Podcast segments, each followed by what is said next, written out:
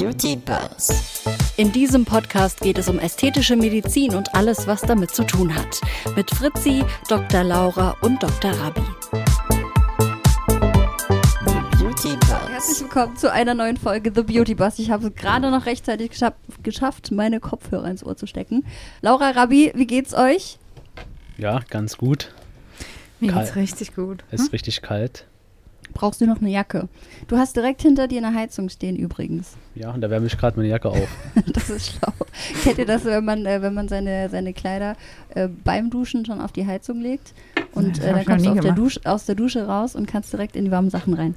Hatte mal eine Patientin, die ist mit dem Föhn eingeschlafen und äh, die Decke hat dann gebrannt, weil sie sich unter der Bettdecke wärmen wollte. Okay, das war dann ein bisschen zu viel. Wir sind heute hier nicht zu dritt, sondern zu viert. Und zwar ist Olga noch bei uns. Hallo, herzlich willkommen. Hallöchen, vielen Dank für die Einladung. Gerne. Hi, Olga. Woher kennt ihr euch denn? Es war Liebe auf den ersten Blick. Auf den ersten, Auf auf, das erste Ohr. Auf Ja, das das erste erste Ohr. Ohr. Den ersten Blick, ja. Also Laura und ich kennen uns aus äh, Chirurgen-Netzwerk, das ist so ein Verein. Ihr hattet auch zu Gast die Mona Boateng, Genau. die ist ja auch mit drin gewesen und wir hatten damals die als ersten, ähm, ja, die ersten Bilder für Social Media, Instagram aufgenommen. Ich Ja. glaube, die sind auch nicht mehr drin, weil die einfach mittlerweile Billo aussehen.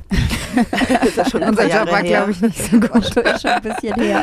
Ja, Aber er hat uns geprägt Genau. Ja. und uns zusammengeschweißt. ja. Und du bist plastische Chirurgin in Düsseldorf.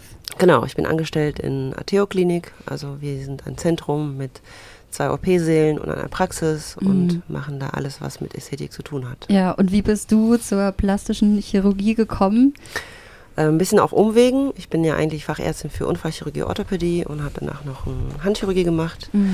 Aber so das Auge für Ästhetik war eigentlich immer da und Selbstästhetik habe ich auch seit fünf bis sieben Jahren gemacht und habe dann gedacht, okay, jetzt ist ein bisschen Zeit für einen frischen Wind. Man hat dann sozusagen eine ähm, Etage ge geschafft Raus aus der Mühle, Und- ne? Ja, so ein bisschen genannt? raus aus der Mühle und auch so ein bisschen, also es ist halt hart in der klassischen Chirurgie im Krankenhaus. Mhm. Hat man normalerweise immer mit kranken Menschen zu tun und heilt die natürlich Ja. auch. Das fand ich sehr spannend eine Zeit lang, aber es ist auch sehr schön, auch mit, ich sag jetzt mal, gesunden Menschen zu arbeiten und eine andere Ebene zu heilen ne, oder zu Ja. verschönern. Was machst du denn am allerliebsten? Gibt es einen Eingriff, bei dem du sagst, das, äh, da freue ich mich jedes Mal drauf, wenn ich das machen kann? Ähm, nee, kann ich eigentlich nicht sagen. Also klar, eine Herausforderung ist es immer ein älterer Patient oder ältere Patientin, weil man dann natürlich mehrere Schrauben äh, drehen könnte. Aber ähm, ich finde so ganzheitliche Behandlung ganz gut, ne? wenn man es holistisch betrachtet und vielleicht so eine Full-Face-Behandlung, wo man jetzt nicht nur die Lippe unterspritzt oder irgendwie die Augenlider operiert, sondern so im Ganzen. Ja. Und ähm, du schulst auch Menschen, Mediziner. Schule Menschen. Das heißt, du äh, Die, die bist auf aber der Arztschule neben waren. deiner, neben deiner Arbeit immer wieder unterwegs, ähm, um einfach Techniken auch anderen Menschen dann ähm, ja, zu zeigen. Ja, ich schule sehr gerne Ja. ärztliche Kollegen äh, auf jedem Niveau und ich finde es auch wichtig, dass man halt auch diese Lehre betreibt. Das habe ich auch in der unfallchirurgischen Zeit sehr gern Mhm. gemacht, war immer für Studenten zuständig oder für Jungassistenten. Und das finde ich wichtig, ne? dass man, wenn man das Wissen erlangt über die Jahre, das auch weiterzugeben. Ja, definitiv. Ist wahrscheinlich auch gerade so ein bisschen im Umbruch, oder? Also wenn ich überlege, was wir auch in den letzten Folgen schon mal so hier und da angesprochen haben, oder vielleicht war es auch außerhalb vom Podcast, ich weiß es gar nicht mehr, aber dass sich auch gerade so diese ganze hierarch hierarchische oder diese ganzen hierarchischen Strukturen so ein bisschen verändern, dass man ähm, ja weg von dem, ich habe das Wissen und ich behalte es für mich, hin zu dem, okay, ich teile mein Wissen, damit auch andere einfach gut werden. Wo ich glaube, dass das in der Medizin echt noch ein bisschen langsam ist. Ich glaube, Okay. das ist in anderen Fächern oder in anderen Berufen geht es irgendwie schneller als Ja. bei uns, oder? Ja, weiß ich nicht, kann ich glaube ich gar nicht so sagen. Ich Also im Krankenhaus ist es ja extrem. Ich überleg mal, wann du wirklich so ähm, an die Hand genommen wurdest. So während deiner Ausbildung, während der Assistenzarztzeit oder Facharztzeit, wo man dir so wichtige Operationen gezeigt hat, die nicht jeder kann. Weil jeder will es irgendwie für sich behalten, weil man will ja wichtig sein in seiner Abteilung. Und ich finde jetzt da, wo ich war in der HNO, gab es so ein paar Sachen wie Ohrchirurgien damals. Die, das hatte eine in der Hand und die wollte es niemandem beibringen. Und das ist halt schade. Wenn man sich andere Länder anschaut, da wird man von Anfang an drauf geschult. Da, ist da gibt es immer so Regelungen wie der im zweiten Jahr teach dem im ersten Jahr, der im dritten Jahr den im zweiten Jahr und so wird Wissen kontinuierlich weitergegeben. Und ich finde, das ist halt sehr schade in den Krankenhäusern. Jetzt im privatärztlichen Bereich, was du machst, finde ich genial. Im Krankenhaus ist es fast schwer vorstellbar. Ja, wobei ich muss jetzt, ähm, ich muss jetzt dazu sagen, ich glaube, das lag wirklich an der Person, die, von der du jetzt gesprochen hast und nicht ähm, global im Krankenhaus selbst. Ich hatte selber total Glück. Ich hatte sehr super Ausbilder auf, auf jeder Ebene. Sowohl unfallchirurgisch auch jetzt in der plastischen Chirurgie, äh, wo das, das hat mich auch inspiriert, auch dieses Wissen halt weiterzugeben. Ne? Wahrscheinlich, weil ich so gute Mentoren hatte. Aber ähm, ich versuche das immer so zu sehen, also Leute, die nicht ihr Wissen preisgeben wollen, die, ich, ich glaube, das hat es einfach mit Charakter zu tun. Ne? Ja, die teilen halt auch auch. grundsätzlich nicht gerne. Ich glaube, wenn du dann fragst, ob du äh, ein Stück von ihrem Kuchen haben kannst, dann würden die wahrscheinlich auch Nein sagen. So, Ja, ähm, ja ich glaube, das sind auch einfach Leute, die Angst haben, dass sie irgendeinen Naht Nachteil dadurch erlangen, dass sie, dass sie wissen oder irgendwie Ja. genau das. Aber das ist eigentlich ein Moment bisschen teilen. erbärmlich. Ne? Ist ein es bisschen auch, ist ärmlich es auch, weil eigentlich sind das dann ängstliche Leute, die irgendwie Schiss haben, zu kurz zu kommen. So empfinde Ja, ich zu kurz zu kommen oder immer. irgendwas, äh, dass man dann irgendwas wegnimmt. Ich Ja. meine, was Ja. möchte man einem wegnehmen, der das Ja. Wissen besitzt? Ja. Oder dass So. andere halt dann die Anerkennung vielleicht auch bekommen, ne? Und nicht sie selbst. Ja, gönnen muss man können. Ne? Ja, Ja, auch ein Stück, Stück Kuchen auch. Also, also mit solchen Also nimm mir nicht die Butter auf dem Brot weg, ja? Nee, mit solchen Leuten kannst du kein Tapas essen gehen. So Sharing ist da nicht drin. Erstmal alles ablecken, bevor Wobei, irgendjemand man was muss auch schon sagen, also wenn es ums Essen geht, gibt es halt auch Grenzen, ne? Bist du so eine, die alles ableckt, dass keiner was essen kann? Nee, das nicht. Ich teile super gerne, wirklich. Also aber, wenn ich Hunger hätte, würde ich auch aber- das Abgeleckte essen. Mir wäre das egal. Ja, nee, also bei Essen gar kein Problem, aber wenn es jetzt um so, keine Ahnung, weißt du, wenn man, manchmal kauft man ja extra Sachen ein, wenn man irgendwie Bock drauf hat oder so. Wenn ich mir dann, äh, weiß nicht, irgendwas ganz Bestimmtes kaufe, weil ich das auch unbedingt essen möchte, dann äh, bin ich im ersten Moment nicht bereit zu teilen. Hast du es wenn ich dann gehört? so meinen, Hast du es gehört, Laura? mein Die Sachen, die ich kaufe, die im Kühlschrank stehen, sind meine. ja? und wenn steht ich aber dann nicht so mein Name Jibber, drauf. Aber äh, wenn ich dann so meinen Geber befriedigt habe, dann kann ich auch teilen. Ähm, Aber wenn man mich jetzt vorab fragen würde, dann wäre das kein Problem. Nur weißt du, wenn man Sachen einkauft, wenn man sich richtig drauf freut und äh, Ja, ich glaube, das will jeder. Ich glaube, du bist dann- wirklich ehrlich. Ja. ja, Ich kann dich sehr Ich gut verstehen. Auch, auch, ja, ja. Gott sei Dank. ja. Aber Olga, Ähm. äh, was, war, was war denn äh, das Ausschlaggebende, dass du gesagt hast, ich habe keine Lust mehr auf Unfallchirurgie und ich mache jetzt das andere, so, so mein hauptberuflichen Ding? Also ich würde jetzt nicht sagen, ich habe äh, keine Lust mehr auf Unfallchirurgie, sondern ich würde das eher ausdrücken, ich habe Lust auf was Neues oder was anderes. Ne? Das ist halt, wenn du die Facharztausbildung durchgehst, äh, das sind ja ähm, sechs Jahre, die man da nach dem Studium äh, vollziehen muss, wobei die ersten zwei Jahre natürlich sehr hart sind. Das ist ja dieses Common Trunk, was die Chirurgen grundsätzlich ähm, Warte kurz, was hast du? Wa- Common Trunk heißt was das. ist das? Das ist also in jeder Fachrichtung der Chirurgie gibt es einen Common Trunk. Das sind die ersten zwei Jahre, wo dann äh, verschiedene Stationen durchlaufen werden müssen. Ähm, zum Beispiel zentrale Nullaufnahme oder Genau, Intensivstation. Intensivstation. Dass man sozusagen nach zwei Ja. Jahren so eine gute Basis hat, äh, um, um Patienten zu retten, in Ja. jedem Fall. Ja. Und dann ähm, geht es dann um die Spezialisierung an sich. Dann wird das, äh, der OP-Bereich auch enger oder Mhm. wird der Fokus einfach in andere gelegt. Und ähm, ich würde jetzt nicht sagen, ich habe keine Lust mehr auf Unfallchirurgie gehabt, aber ich hatte halt einfach Lust auf was Neues. Das ist so wie Ja. neue Möbel oder irgendwie neue Klamotten. ja, Ja. kann ich gut noch verstehen. Aber ich hatte natürlich auch keine Lust, also gut, ich bin jetzt auch ehrlich, du hast ja auch deine Ehrlichkeit geteilt. ich auch Danke, dass du loswerden. das so zu schätzen weißt. Also klar, ich hatte natürlich irgendwann echt kein, äh, keine Muße mehr auf Nachtdienste und Wochenenden. Das ist dann einfach Ja. irgendwann durch. Ne? Das ist am Anfang super geil. Voll. Man ist ein, als junger Arzt, wenn uns junge Ärzte zuhören, dann werden die wahrscheinlich sicherlich wissen, wovon ich rede. Man ist dann irgendwie total geil auf jede OP, die man abbekommt Mhm. und Notaufnahme und man ist da so energetisch. Aber irgendwann hast du halt viel gesehen, viel gelernt und dann ähm, gibt die Lernkurve so ein Plateau ab. Und das ist halt der Punkt, wo man sich denkt, okay, ich habe jetzt echt keinen Bock mehr. Ich will jetzt eigentlich lieber äh, auf der Couch sitzen und Pizza essen. Ich glaube, das ist auch in ganz anderen, also ganz vielen anderen Berufsbereichen so. Ja. Wenn du dann auf so einem Plateau, wie du es gerade gesagt hast, hängen bleibst, das ist dann entweder checken die Leute, okay, jetzt muss ich weiter oder muss mir neuen Input suchen oder das sind dann die Leute, die, glaube ich, da hängen bleiben und irgendwann einfach komplett ähm, unmotiviert und äh, frustriert sind. Ja, und dem, auch was dieses. Thema Work-Life-Balance ist ja auch Ja. Ähm, sehr präsent gerade geworden. Ich glaube, vor zehn Jahren, Ja. als ich noch studiert habe. Auch in der Medizin. Auch in Medizin, ja. Und ich finde es eigentlich ganz gut, ne? Also man muss sich jetzt mittlerweile nicht mehr kaputt arbeiten, was wir halt, also was Mhm. ich zu meiner Zeit gemacht habe, mit unterlich vielen Diensten. Ich hatte irgendwie nur ein Wochenende frei oder so. Das ist ja, kann es ja eigentlich einem Normalo, einem Büromenschen, ähm, der kann sich das gar nicht vorstellen. Ne? Ja. Das ist so. Aber der große Unterschied, den du jetzt hast, die Patienten in die äh, chirurgische Notfallaufnahme, also Mhm. das oder das zentrale Notaufnahme, mm. die kommen ja nicht freiwillig. Und jetzt kommen ja die Leute freiwillig zu dir. Ich denke, das ist so der, der größte Unterschied, oder? Nee, oder dass sie einfach happy rausgehen, oder? Also ich meine, in der Notaufnahme gehen sie ja nicht happy raus. Ja. Ja. gut, nicht alle sind in der Not, die da hinkommen. Das aber nicht, aber in Ja. der Regel auch nicht freiwillig da. Das Mm. bedeutet, ich habe mir den Arm gebrochen, habe mir beim, beim Schneiden der Gurke irgendwie in die Hand Mm. geschnitten. Ich bin nicht freiwillig da. Aber wenn, wenn man jetzt zu uns kommt oder zu dir, da ist man ja freiwillig da. Aber trotzdem wird ja bei beiden irgendwie so ein Schmerz gelindert, in Anführungszeichen. Weißt du, entweder so ein, so ein seelischer, äh, was heißt Schmerz ist vielleicht jetzt auch nicht das richtige Wort, Mhm. aber wenn, wenn Leute doch in der Notaufnahme sind und danach irgendwie keine Schmerzen mehr haben oder so dieses, Ja.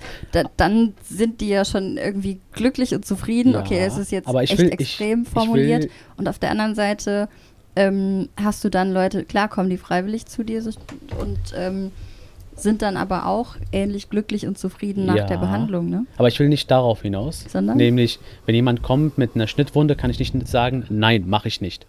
Aber wenn jetzt jemand Mhm. zu dir kommt, der es schon ein bisschen übertrieben hat in der Vergangenheit, kannst du ja Mit schon sagen, meinst du? genau, da kannst du ja schon sagen, nein, mache ich nicht. Mhm. Das diesmal, Ah. man hat die Möglichkeit, Nein zu sagen. Also ich kann mich erinnern, damals in der HNO-Notaufnahme, ich konnte nicht Nein sagen. Nasenbluten, gebrochene Nase, Schnittwunde, Mhm. man konnte nicht Nein sagen. Heutzutage kann ich Nein sagen. Und äh, wie hast du das denn so empfunden? Also ich konnte nicht Nein sagen, aber ich wollte es natürlich auch nicht. Ne? Ich Mhm. meine, jemand, der einen Gurkenfinger hat, da, also ja Gurken, Gurkenfinger, ähm, Tomatenfinger, Gurkenfinger, wie auch immer, den, Avocado möchtest du ja auch helfen. Ne? Ich meine, das auch wenn er dich nervt und zwei Uhr nachts Ja, kommt ja. und äh, sonst irgendwas. Ich glaube, der grundlegende Aspekt für mich war, dass ich mich jetzt momentan um einen Patienten kümmern kann. Das ist Mhm. halt so auch der, der Unterschied. In der Notaufnahme ähm, ist es so, dass du dich gleichzeitig um drei, vier, fünf Ja. Patienten kümmern Ja. musst. Und manchmal auch gar nicht weißt, okay, wo fängst du an, wo hörst du auf, wo ist der nächste, dann schreit schon, dann ist, geht das Tor auf und dann kommt Ja. der nächste Krankenwagen. Jetzt kann ich halt ähm, mir wirklich Zeit nehmen ne, für einen Mhm. Patienten und kann mich so ein bisschen auf den fokussieren. Auch ein Aber- Aspekt, was wir in ganz vielen Folgen auch ähm, mit äh, Gästen immer schon wieder hatten. Ne? Einfach so dieser Aspekt, ich kann mir die Zeit nehmen Hm. und äh, kann mich wirklich, ja genau, dann auch auf die, die Patienten, Patientinnen auf die Person so konzentrieren. ko- konzentrieren, genau. ja, ne? ja. Und was war das ähm, Größte, was du aber auch aus deiner Zeit dann in der Unfallchirurgie mitgenommen hast für dich? Also wo du merkst, okay, das hilft mir jetzt in meiner heutigen Arbeit immer noch. Zum Beispiel bist du gelassener, wenn mal was schief geht oder äh, weiß ich nicht. Was hast du für dich wirklich so als Essenz auch aus der Zeit mitgenommen? Ähm, es sind viele Sachen. Also klar, grundsätzlich jetzt, wenn es um Patientensicherheit geht, bin ich natürlich viel gesettelter und ruhiger, ähm, weil ich auch Notfallmedizinerin bin. Ne? Ich bin auch eine aktive Notärztin und da ist für mich einfach der Anspruch an mich selbst einfach, dass ich weiß, okay, egal was passieren sollte, ich kann nicht jeden Patienten vielleicht retten, aber ich Ja. kann ihn stabilisieren und äh, bin dann für jede Situation äh, gewappnet. Ne? Ja. Das ist ja für, für mich selbst ganz gut, aber auch für die Patienten, wenn die dann Angst haben, kann ich ja auch beruhigen und sagen, ja, ich bin Notärztin, ist für die meisten immer, ah, okay, ne? so, Ja. wenn mir was passiert, dann kann mir geholfen werden. Zum Glück passieren solche Fälle nicht in der Ästhetik, Mhm. ähm, dass man da Not handeln muss, aber ab und zu kommt das schon ganz vor und ähm, ich glaube, dass ähm, was so ein bisschen gleich ist mit ästhetischer äh, Chirurgie und Unfallchirurgie ist, dass da einfach jede Breite an Patienten da ist, ne? von Mhm. jung bis alt und ähm, männlich und weiblich. Also Ja. Männer geben jetzt auch mehr zu, dass sie auch schön aussehen wollen. Ja. Wir Frauen finden das gut, dass wir wollen ja auch was zu gucken haben. Ja, aber es war, auch, war ja auch immer schon ein Thema, also so ein Frauenthema in Anführungszeichen, ne? beziehungsweise, dass das auch immer so auf die Frauen geschoben wurde. Thema Ja, Schönheit, Thema Frauen müssen und immer so, gut ne? aussehen. Ja, genau, und, der ganze äh. Optimierungsbedarf. Äh, ne? Aber Männer können, sind ja heutzutage auch. Ich meine, Männer zupfen sich auch die Augenbrauen Ja. und ähm, Alle, die beim Barbershop sitzen. Genau, das, ähm, Machen auch viele Unterspritzungen, oder? Was würdest du sagen? Wie viel hast du so, was ist so das Proze- prozentuale Anteil bei dir? prozentual so, ja gut, 30 Prozent. 30, ja. 70, Ja, ne? uns 20, Wie oder? ist bei euch? Nein. 25? Ja, schon 30 auch, oder? Ja, Nicht? 30. Je, Ich glaube, die kommen nur zu mir, die kommen nicht zu dir. wahrscheinlich, wahrscheinlich. Aber gibt es bei den Männern irgendein Alter, was man, was man sagen kann? Also bei den Frauen sagtest du irgendwie so, oder prinzipiell jung bis alt. Wann, was sind so die jüngsten, äh, die, die, die jüngsten Männer, die Also den jüngsten? Patienten hatte ich einen 19-jährigen, jungen will ich schon fast sagen. Mhm. Ich hoffe, es fühlt sich keiner ähm, kritisiert. Aber, ähm, und der kam halt nach der Frage mit äh, Jawline. Ne? Das ist ja so Mhm. auch so ganz en vogue. Ich möchte kantiger aussehen und männlicher und ähm, ja, gut, mit 19 kann man halt nicht kantiger und männlicher aussehen. Und das künstlich hervorzuheben, finde ich schwierig. Ich weiß, dass Hast du dann, was hast du zu dem gesagt? ich habe Nein gesagt. Mhm. Also ich habe ähm, ich habe es nicht äh, gemacht, Ja. ne, weil ich es auch nicht richtig finde, einen 19-Jährigen da wie so ein Arnold Schwarzenegger dazu verunstalten, will ich schon fast Ja. sagen, verunstalten. Der wird seine Kanten schon bekommen. Ne? Ich meine, sein Ja. Bartwuchs hat noch nicht mal angefangen, so ungefähr. Okay. Warum soll ich Ja. ihm, das fand ich irgendwie Blödsinn. Das fand ich albern und ich habe dann auch weggeschickt. Ja. War er beleidigt? Ja, der war nicht beleidigt, der war im Nachhinein, glaube ich, ganz froh und wir haben uns auch super unterhalten und ähm, der meinte so, ja, das ist, das ist halt so ein bisschen der Druck, ne? Für den Jüngeren ist das so, dass ähm, Voll. er sich durch umschaut und dann war irgendwie sein Kumpel in einer anderen Praxis, wo dann in, in fünf Minuten die Jawline von sechs Millilitern drin war. Und das wollte er halt nämlich auch erreichen. Das ist so ein bisschen wie, ja, eine Jeansjacke, die jeder hat, die will ich jetzt auch Ja, haben. okay. Aber wir haben uns ganz nett unterhalten und da hat es, glaube ich, auch Ja. verstanden, dass es nicht notwendig ist. Ich glaube, das wäre mal bei manchen Tätowierern gut gewesen. Ne? Bei manchen Patienten sehe ich so Playboy-Hasen auf der Hüfte oder wie auch immer. Denke ich mir immer so, mal. hätte der Tätowierer einfach mal Nein gesagt. Einfach mal Nein sagen. Ja, okay. das ist ja, was der Rabi angesprochen hat. Ne? Man, Genau. man kann auch mal Nein sagen. Man sollte auch mal Nein sagen. Ich Mhm. finde, wir sind ja jetzt nicht in der Position, wo wir ein ausführendes Organ sind, Eben. sondern wir haben halt auch eine beratende Tätigkeit. ja. Und ähm, Und zu wie viel Prozent der Leuten sagst du, nee, mache ich nicht? mh, prozentual kann ich jetzt so nicht sagen, weiß nicht, aber ich sag schon sehr oft Nein. Also meine Stammpatienten, die kennen mich auch, die sagen immer, ich bin die Beauty-Polizei. Aber ich, was sind denn ähm, so für dich Kriterien, dass du dann sagst, okay, nee, mache ich nicht? Also wie du es gerade gesagt hast, ne, wenn es vielleicht also dem Alter entsprechend einfach nicht, nicht passend ist oder äh, ja genau, gerade bei dem ähm, jungen, jungen Herrn, ähm, wo du weißt, okay, da entwickelt sich auch noch einiges. Mhm. Ähm, was sind denn noch weitere Kriterien? Also gut, junge Herren haben wir jetzt auch, äh, junge Frauen. Ne? Ja. Junge Frauen stehen ja eigentlich noch mehr im Fokus und äh, noch mehr unter Druck durch Social Media oder was auch immer. Mm, sind viele mehr unterschiedliche Aspekte. Also wenn ich zum Beispiel ein Suchtpotenzial spüre ähm, in der Beratung. Ne? Mhm. Bei, un- bei mir gibt es eine Beratung als Erstpatient immer am Tisch. Ich möchte mich erstmal gut 15 Minuten bis eine halbe Stunde unterhalten, um zu erfahren, was für ein Mensch ist da, was für Ziele, was für Vorstellungen, was für Mhm. Wunschvorstellungen kann ich sie erfüllen, haben wir das gleiche ästhetische Empfinden, sprechen wir die gleiche Sprache, verstehe ich wirklich, was Patient möchte. Und dann filter ich natürlich so ein bisschen raus, ist da Suchtpotenzial oder nicht. Also wenn ich ähm, merke, das ist eine Patientin, die möchte immer mehr Ja. oder die sagt, ja, dann hat die Freundin das gesagt, wenn ich das mache, dann bin ich so, wenn ich das mache, das, ähm, das ist für mich ein klares Nein. Mhm. Red Flag. Genau, wenn die ähm, zu jung sind oder ähm, einfach die Dimensionen nicht mehr stimmen. Ne? Also ich muss ja, Mhm. das ist ja für uns, Laura und Rabi, ihr wisst ja, das ist ja unsere Werbung. Ne? Die Patienten, die Dein frei Finger, ja. herumlaufen sozusagen. Dein Fingerabdruck. So, ne? das ist ja unsere, äh, unsere Arbeit, die man ja qualitativ und äh, begutachten kann, Ja. sagen wir mal so. Und unter sich unterhalten sich auch Menschen und sagen, ja, wo warst du denn? Und das muss, äh, also ich muss dahinter stehen. Wenn ich jetzt zum Mhm. Beispiel angenommen eine Lippenunterspritzung durchführe, dann muss ich sie selbst schön finden. Mhm.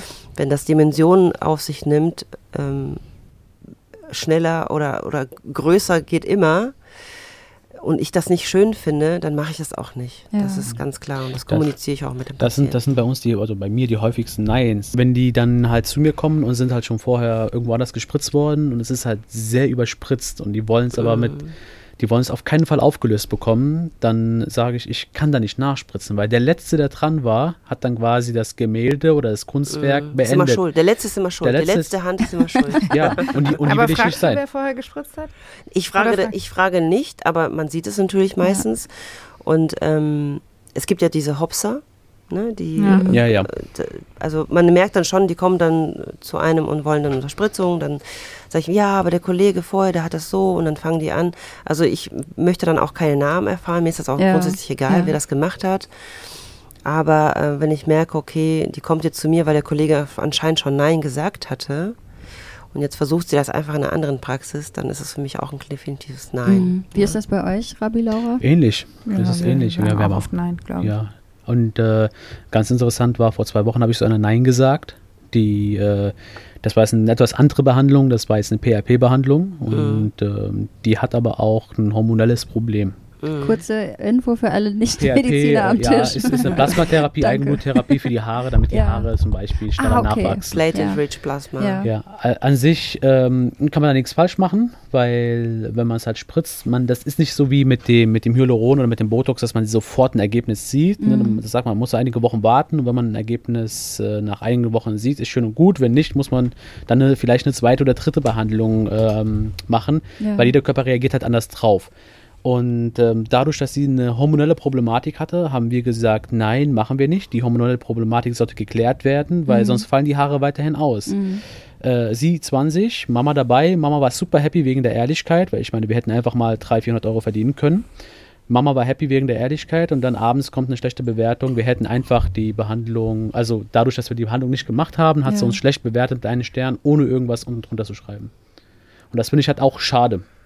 Ja, dann will, Ja. man will halt dem Patienten helfen.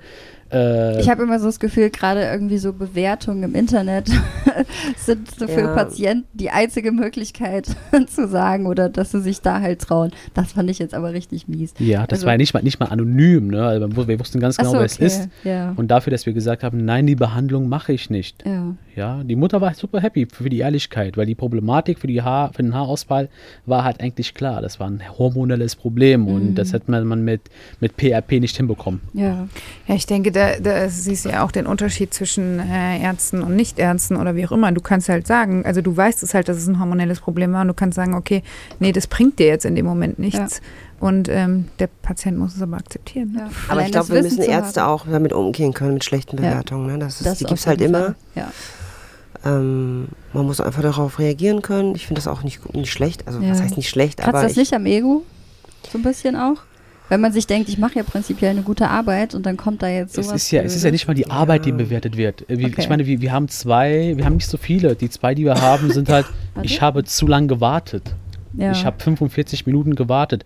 Wenn ich zu meinem Arzt gehe, zu meinem Augenarzt oder Kardiologen, das ist ein kompletter Tag, der drauf geht. Ich warte Ja. da drei, vier, fünf Stunden. Nein, wirklich, den Augenarzttermin muss man ewig Ja. warten. Man wird getropft, dann wartet man nochmal drei, vier Stunden. Oh, das kenne ich, das, habe das ich als Kind ja, das gehört ja, halt das dazu. Und da können die nicht, ich meine, die wollen ja auch eine ausführlich, ein, ein ausführliches Beratungsgespräch Mhm. und nicht so zack, zack, zack, zack, zack. Und dann Ja. kann es halt mal länger dauern. Wenn die an der Reihe sind, dann warten auch, auch andere deutlich Ja. länger. Oder ich denke, dass negative Bewertungen auch gute Bewertungen sind irgendwo. Ist ja auch konstruktive Kritik.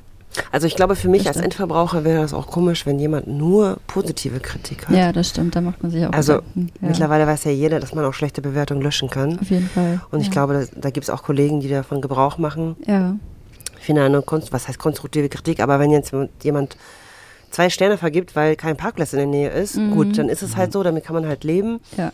Dann hat, also klar, ich verstehe dich, Rabe, mit anon nicht anonym und dann nur ein Stern und ohne irgendwas zu schreiben, aber das ist so wie, weißt du, wenn du so ein Kleid anziehst, Mhm. dann gibt es neun Leute, die das schön finden und einer sagt, bah, das sieht voll ätzend aus. Und dann ziehst du es nicht an, weil einer gesagt hat. auf gar keinen Fall, natürlich Ja. ziehe ich das an. Oder drehe ich mich noch zwei Du Runden. schon, ja, Also, genau, du schon. Aber so. genau, ist dann auch eine Frage der, der Persönlichkeit. Genau. irgendwo, Ich glaube, da ne? muss man einfach Ja. ein dickeres Fell haben und es Ja. gibt immer Patienten oder Leute, die nicht zufrieden sind oder was auch immer. Ja, absolut. So what? Ja. Und äh, vielleicht sind es aber auch ähm, die Leute einfach nicht gewöhnt, dass ein Arzt Nein sagt zu einer Behandlung. Weil ich meine, wenn du normalerweise zum Arzt irgendwie gehst, hast du ja, weiß ich nicht, irgendein ein, äh, wirklich Mhm. gesundheitliches Problem im Sinne von Zahnschmerzen Also ich und drücke mir äh, mein da Nein muss immer. was repariert werden oder da ist was, ja, da stimmt halt einfach was nicht. Und äh, gerade im Bereich der ästhetischen Medizin, da stimmt, also da, da, da gibt es ja jetzt oftmals ni- keinen, also natürlich gibt es auch Sachen, die äh, gesundheitlich einschränkend irgendwo sind, aber Mhm. halt nicht nur.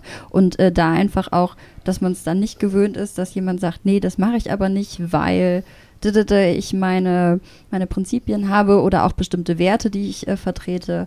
Vielleicht sind die Leute nicht gewöhnt. Ja, aber auch vielleicht einfach, weil ich es selber nicht hinbekomme. Ist ja auch nicht schlimm.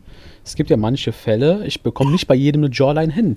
Wenn der super dick ist und ähm, ich, ich merke, ich bräuchte 10 Liter Hyaluron, dann sage ich auch, tut mir leid, kriege ich nicht hin. Dann Ja. müssten sie woanders hin. Nein bedeutet ja auch manchmal, manchmal bedeutet zum Beispiel bei mir ein Nein nicht ein Nein, sondern Nein noch nicht. Mhm. Das ist natürlich auch ein Unterschied, ne? Wenn jemand kommt und sagt, ja, jetzt fängt das wieder langsam an bei Botox, die Stirn bewegt sich so langsam. Ja, das ist Ja. ein kontinuierlicher Prozess. Es kommt langsam, es geht langsam, ne? Da muss man die Patienten auch so ein bisschen, man muss das schon so die Zeitumstände äh, oder die, die Slots einfach einhalten. ja. Und deswegen ist es ein, ein Nein, kann ja manchmal noch nicht bedeuten. Ne? Ja. Ist Aber ist es dann auch nicht schwer, dass, dass man selber irgendwie im Gleichgewicht bleibt, ne? Weil äh, dann auch Nein zu sagen, wenn du weißt, könnte ich ja jetzt easy machen. Das heißt, man muss da ja schon einfach so fest an seinen Prinzipien irgendwie festhalten, was gut ist, ne? Aber dass man halt irgendwie, weiß ich nicht, Versuchung ist ja da auch einfach zu sagen, okay, easy mache ich einfach und dann, dann ist gut. Ja, aber das ist dann meistens, also ich habe zum Beispiel auch manchmal, äh, bei manchen Patienten habe ich mich, ich will schon fast sagen, belabern lassen, Mhm. weil die dann natürlich auch so, ja, bitte, Frau Doktor, bitte, und ich möchte das und ich bin mir ganz sicher und, mm. und mein Bauchgefühl hat eigentlich schon gesagt, nee, mach das nicht, das, das Mhm. geht, geht schief oder sieht nicht gut aus oder wie auch immer. Und dann hat man sich dann doch dazu ähm, überreden lassen, das zu machen. Das ist in 99 Prozent schief gegangen. Und Ja. dann saßen wir da beide und haben gesagt, toll.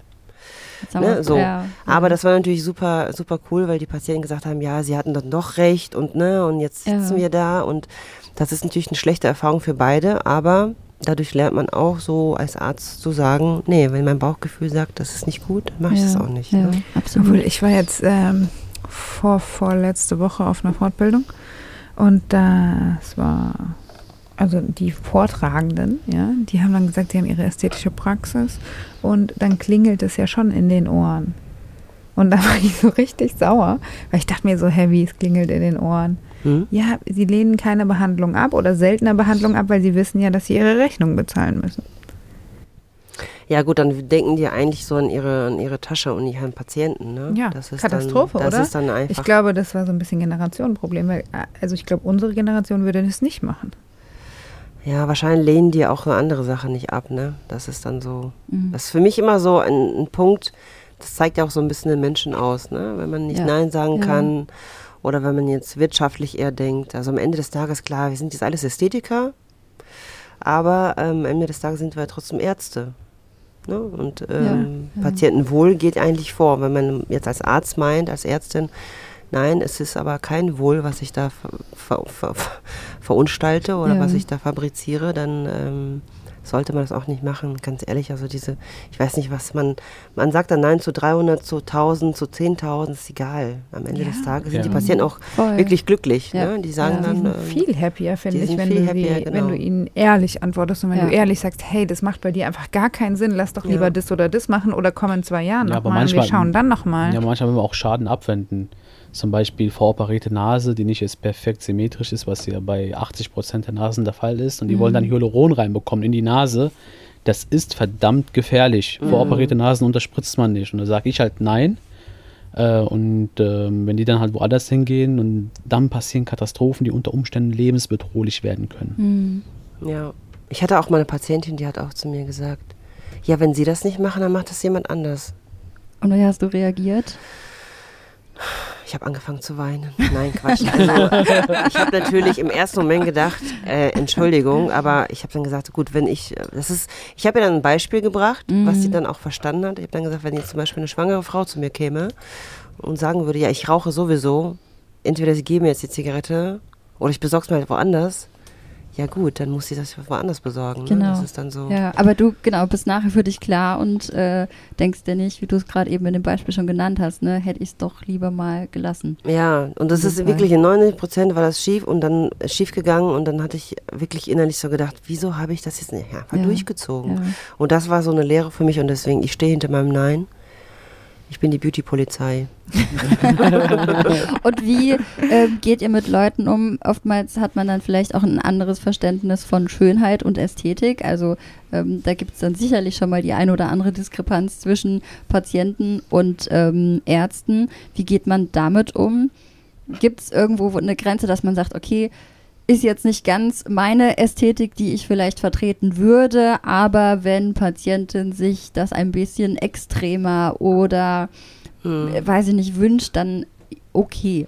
Also bei uns fängt ja die Behandlung jetzt schon an, wenn der Patient reinkommt, würde ich jetzt mal glatt behaupten. Ne? So ungefähr die Anamnese, wenn der Patient reinkommt, dann ist das natürlich erstmal ein Bild. Ist das jetzt, ich sage, ich, äh, kommt jetzt eine Frau zum Beispiel, die ähm, ja ein bisschen mehr Acht auf sich gibt, in dem Sinne, dass sie sich schon morgens irgendwie sich Mühe macht, sich zu schminken, die Haare sind und flieg und ähm, Make-up drauf und Ja. äh, Outfit durchdacht und so. Und äh, das ist natürlich eine ganz andere Session, als wenn zum Beispiel, weiß ich nicht, fiktiv eine Frau Müller kommt, äh, die drei Kinder hat, die jetzt endlich mal im Kindergarten sind und die jetzt ein bisschen Zeit für sich Ja. hat. Das ist nicht ein ganz anderes Bild und ein ganz anderer Wunsch und ein ganz anderes ästhetisches Empfinden, Ja, als wenn jetzt äh, Beispiel Nummer eins. Ne? Das ja ist, Äh, definitiv. Insofern Okay. unterscheiden sich da schon die ästhetischen. Und man muss, darf auch nicht vergessen, ich komme jetzt aus Düsseldorf. Und ähm, da gibt es ähm, von ja, verschiedene Nationalitäten und da ist eine, der ästhetische Aspekt ja auch ein ganz anderer. Ne? Wenn zum Beispiel meine russische Patientinnen, die haben ein ganz anderes, ähm, eine ganz andere Vorstellung von Schönheit und ganz andere Ansprüche. Ich sag jetzt mal als so eine durchschnittsdeutsche Frau Ja, oder auch asiatische Patienten. Ja. Also achtest du dann schon auch immer auf das ähm, Schönheitsbild, was die Patienten mitbringen und passt dich dem so ein bisschen an? Ja, wir treffen uns in der Mitte. Ja. Ne, also es muss dann schon matchen, dass ich äh, es auch selbst schön finde, aber auch, dass die Patienten sich so in ihrer Umgebung wohlfühlen. Mhm. Ich glaube, das hilft einem auch so ein bisschen, um immer wieder so, so eine Mitte bei allem zu finden, ne? wenn man noch einfach, wie du es gesagt hast, so eine große, große Bandbreite hat und äh, dann natürlich auch verschiedene Schönheitsideale oder, oder Bilder irgendwo kennenlernt, ähm, je nachdem, was die Patienten dann entsprechend auch mitbringen oder Ja, auch was, was für Wünsche geäußert werden. Charaktere sind einfach geil. Ja. Also dann Ja, redest du voll. mit dem über das und dann kommt der andere und der erzählt dir gerade mal den neuesten Tratsch Ja. und der andere Ja. erzählt dir, okay, das ist ihm jetzt passiert. Ist einfach schön. Oder wenn wir ganz neue Sachen lernen, die wir noch nicht kennen. Ja, manchmal, die kommen ja mittlerweile halt bestens informiert, wissen, wel welches Hyaluron man verwenden kann und soll und Ja, Wie die lange es hält. sind schon jetzt, äh, genau. Dr. manche Google ist am Start. Also Ja, gestern- Dr. Google ist am Start. gestern, ich meine, bei Hyaluron kann ich das verstehen, aber gestern kam einer und meinte, bei mir wirkt das Bokutyr nicht so lange, Vistabel auch nicht. Ich hätte gerne ähm, das von Galderma und ich so- Yeah. und ja, und die Das wusste war das, bestimmt meine Patientin, die in Saarbrücken und- sich verlaufen hat. aber die wusste, die wusste, die wusste tatsächlich, dass es halt noch zwei gibt, ja, und da war ich, okay, baff, was bist du vom Beruf? Einzelhandelskauffrau. Äh, aber ich finde das gut. Ich finde das gut, dass die, äh, Aber, ja. dass das so transparent mittlerweile geworden ist, dass Ja. die Patienten auch äh, ähm, die Möglichkeit haben, sich da irgendwie einzulesen. Voll, Ja, ja vor allem dann gut. kommen, ich meine, ist ja ein gewisses Vorwissen auch einfach schon da und dann ähm, ist es, glaube ich, einfach wichtig, dass das aber in einem Gespräch auf jeden Fall einsortiert wird. Ne? Mhm. Oder dass man da nochmal dann auch eine, eine ja, richtige Expertise irgendwie für bekommt und, und die Sachen entsprechend zuordnen kann, also was man da gelesen hat und wie, wo, was. Und Ja, äh, man aber- liest ja nicht immer nur Sachen, die richtig sind. Aber da, ne? genau, und, und da gibt es auch Fälle, wo ich Nein sagen muss. Wenn die dann kommen und mir erklären wollen, wie ich spritzen soll, ja, Ja. dann hört der Ja. Spaß auf und dann sage ich auch nein, ich mache die Behandlung nicht, weil egal wie ich dann spritze, das wird kann, es besteht eine Wahrscheinlichkeit, dass es denen dann nicht so gefällt, weil die der Meinung bin, dass ich ein Grad halt anders gespritzt habe. Und die, ja, wichtig ist, die sollen ja am Ende zufrieden sein. Und wenn jemand kommt und dir erklärt, wie du was zu machen hast in deinem Job, ich meine, ich gehe auch nicht hin zum Döner, äh, Dönerverkäufer und sage, erst Salat, dann Fleisch, dann. Nein, mach das nicht. Ich mache das schon. Ja, klar. Echt In jetzt? welcher Ja. Reihenfolge denn? Okay, was als erstes? Ja, Soße ich- unten rein in, in das Brot. ja, ich will auf jeden Fall den Käse zum Beispiel oben drüber haben. Ja. So, der soll nicht da Weil oftmals schieben die den, den Käse so an der Ja, Seite und rein. die Soße muss auch so, so gerade auf diesem Fladenbrot verteilt werden. Ich möchte nicht, dass er das so reinklatscht, sondern Ja. das muss so verteilt werden. Genau, einen Löffel Oh, Soße ich glaube, rein, wir an müssen Seiten heute mit zum Döner Fleisch. nehmen und Ich ihn präzisiere. den Ja. Saarbrücker-Döner zeigen. Okay, Okay. weiter geht's. Äh, Wie Wir kommen holen wir, da jetzt Olga gerade, wie, Mittagessen kommen wir, wie kommen wir jetzt von Döner wieder zurück? Also wie hier Patienten, die bei Patienten Nein sagen. Es gibt auch Patienten, die zum Beispiel auch so ein Suchtpotenzial entwickeln, weil sie auch nicht nur sich optimieren wollen, Mhm. sondern weil das für sie so ein bisschen ja schon fast zum Lifestyle gehört, zum Beauty Doc Ja. zu gehen. Das ist ja super easy. Ja, Äh, Düsseldorf ist ja übersät Ja. mit Prax äh, ästhetischen Praxen. Ich glaube, es gibt keine andere Stadt in Deutschland, die mehr äh, ästhetische Mhm. Praxen als Düsseldorf hat. Auf Weißt die Fläche gesehen? sind? Weißt du, wie viel es sind? Hast du es im Kopf? Nee, nee. aber, du meinst dann sind so im Sinne von, äh, von Statussymbol, dieses äh, zu Ja, so zeigen, dieses, ich äh, habe ich hab, ich hab was, dieses klassische, ne, ich habe was machen lassen und das so ein bisschen, was heißt bisschen, dann einfach nach außen zu tragen, ähm, im Sinne von, ich kann es mir leisten. Ich kann es mir leisten, wobei jetzt mittlerweile gibt es ja schon zugängliche, Ja, definitiv. Was ja. die Preisgestaltung angeht. Aber, Voll. ach übrigens, ist gut, dass du das ansprichst. Es gibt ja auch so Patienten, zum Beispiel, die sagen, ja, ich möchte, dass sie was machen, ich möchte mich verändern, aber ich will nicht, dass das jemand sieht. Ja. Und es gibt noch Patienten, die sagen dann, nee, ich Man möchte, dass ja man das auf jeden. Fall sieht. Also Ja. machen Sie bitte noch ein bisschen mehr, weil ich will, dass das alle Leute sehen. Ne? Mhm. Hast du auch so Patienten, wir haben auch so Patienten, die so, hoffentlich hat mich keiner gesehen, wie ich in eure Praxis reingelaufen bin. Ähm, das mich haben wir nicht, gesehen? denn die haben ja eine Tiefgarage. Von dieser Tiefgarage geht man mit dem Aufzug direkt in die Praxis rein. Und wie oft wird die genutzt? Die Tiefgarage? Ja, die, ähm, der, der inoffizielle Weg zu euch. Das ist der offizielle Weg. Der Ach so. offizielle, ja, ja. Wir haben eine Tiefgarage und man geht dann in den Aufzug und dann Ach ist man so. sofort in der Praxis. Okay, ich also habe vor der gedacht, das wäre jetzt extra für Leute, die nicht gesehen wollen werden. Aber dann sieht Ach so, sieht man ja, wir haben natürlich auch so eine Hintertür. Ist eigentlich Hintertür? Also wir haben auch einen anderen Zugang, wo man, äh, wo man Patienten behandelt, die vielleicht im öffentlichen Leben stehen Ja. und die dann natürlich nicht ähm, gesehen werden wollen und ähm, die können dann durch diese Tür rein und es gibt einen gesonderten Wartebereich Mhm. Und dann sind sie so ein bisschen für sich. Ja, und denkst du dir da, ähm, jetzt stellt euch mal nicht so an, oder äh, denkst du dir, nee, kann ich absolut nachvollziehen und ähm, da gibt es ja natürlich auch die ärztliche Schweigepflicht, die dann ganz hoch gehängt wird. Wie Das siehst hängt von meinem das? Hungerlevel ab. Are you hangry? Nein, Quatsch. Ich kann das natürlich absolut verstehen, wenn man das nicht zeigen möchte. Ich finde, das ist völlig zulässig zu sagen, nee, ich will nicht, dass man das sieht. Ich glaube, also für geschultes Auge, wir Ärzte, wir sehen ja meistens immer, wenn irgendwas äh, adressiert oder optimiert wurde. Aber ähm, ich finde es okay, wenn man das verstecken Ja, will. Warum denn nicht? Das ja. muss man nicht nach außen hinschreien. Ja, Ne? definitiv. Und da merkst du dann ja auch, okay, ist das jetzt ähm, eine Person, die das vielleicht für sich macht, einfach auch, weiß ich nicht, für das eigene innere Wohlbefinden, oder ist das natürlich auch ähm, was, was, wie du es gerade schon gesagt hast, ne, was manche dann entsprechend nach außen hin tragen möchten und zeigen, zeigen möchten. Ja, es gibt ja auch für sich so Patienten, ne? wenn die sagen, ja, ich sehe so müde aus. Ich habe auch so, zum Beispiel hatte ich ja auch eine Patientin, die sagt dann, ah, ich bin total fertig, ich äh, habe so einen ähm, anspruchsvollen Beruf und ich muss arbeiten und ich habe noch zwei Kinder und ähm, einen Hund und ich muss das alles unter und ich bin so müde und ich sehe so müde und fertig aus. Und dann habe ich ihr gesagt, okay, wir können vielleicht den Weg gehen und das äh, opt optimieren. Sie werden wahrscheinlich immer noch müde sein, aber sie werden zumindest nicht so aussehen. Und dann Mhm. sagte sie ja genau, das will ich, ne? dass ich vielleicht Ja. total fertig bin, aber Ja. dass mir das vielleicht nicht ansieht. Okay. Wie findest du, hat sich äh, so ein Schönheitsideal und so ein Schönheitsbild insgesamt die letzten Jahre über entwickelt? Merkst du, oder was ist gerade Trend vielleicht auch? Der Trend ist jetzt gerade Natürlichkeit, habe ich das Gefühl. Mhm. Das ist, äh, das merken wir schon. Also unsere ähm, Ansprüche der Patienten, die werden auch immer weniger. Was heißt weniger ähm, im, im Volumen zum Beispiel? Ne? Also so Lippenunterspritzung. Keiner möchte mehr diese Russian Big Doll Lips, sondern so der Mhm. Trend geht eher zurück, so ein bisschen natürlich, ein bisschen betonen, Attribute betonen. Unsere Implantate werden jetzt auch immer kleiner, ne? Also Brustimplantate, früher wollte man vielleicht so übermäßige Dinge Ja, haben, jetzt ja. mittlerweile ist das halt nicht mehr so ganz en vogue, deswegen der Trend geht eigentlich eher zur Natürlichkeit zurück. Finde ich auch cool. Das ist so. gerade sagen, dann ist es ja auch immer noch mal mehr Herausforderung und Aufgabe zu gucken, okay, weiß ich nicht, wenn du jetzt zum Beispiel ein Gesicht behandelst, wo sind jetzt die, die Stellen, die man betonen kann, was eher auch immer. immer Balanciert sich jetzt übrigens auch von, äh, von Brust und, ähm, und Po jetzt wieder. Ne? Es war ja eine Zeit lang war ja Brüste immer so die, der Fokus. Mhm. Und dann irgendwie der Hintern, klar, Kim Kardashian und so, but.